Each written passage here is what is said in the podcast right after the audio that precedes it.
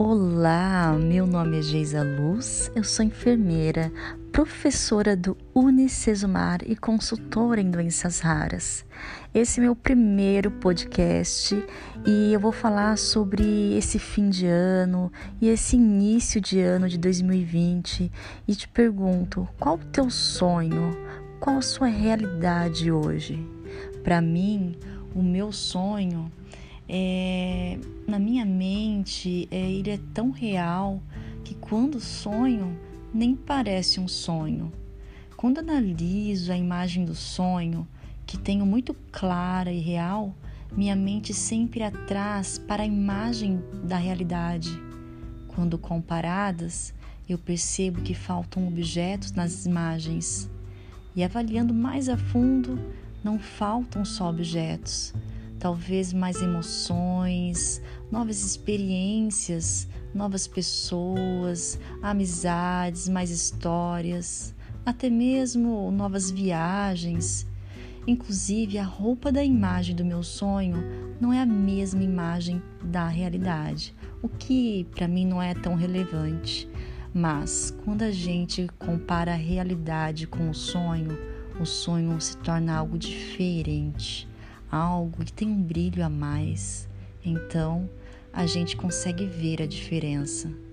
Sinto dentro de mim que essa diferença pode mostrar uma rota a ser traçada, pode ser talvez uma passagem que devo comprar ou até mesmo uma decisão que eu deva tomar.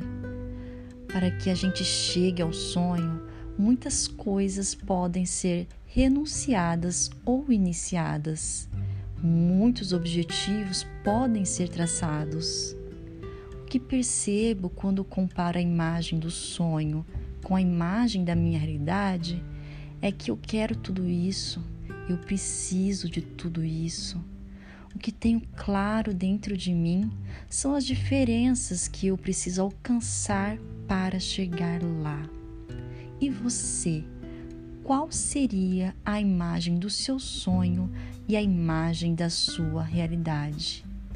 O que é mais relevante para que você alcance aquela imagem do sonho?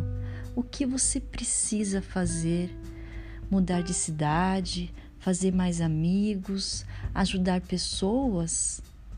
Eu, trabalhando a minha imagem, tenho bem claro que preciso definir a prioridade do meu dia e ter mais tempo para mim mesma. Estudar uma nova língua, conhecer novas culturas e pessoas. Bom, meus sonhos são como algodão doce. Porque se é para sonhar, a gente vai e quer ficar.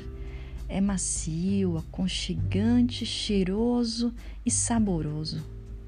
As diferenças que separam as imagens me inculca a pensar por que tão diferentes, por que não menos?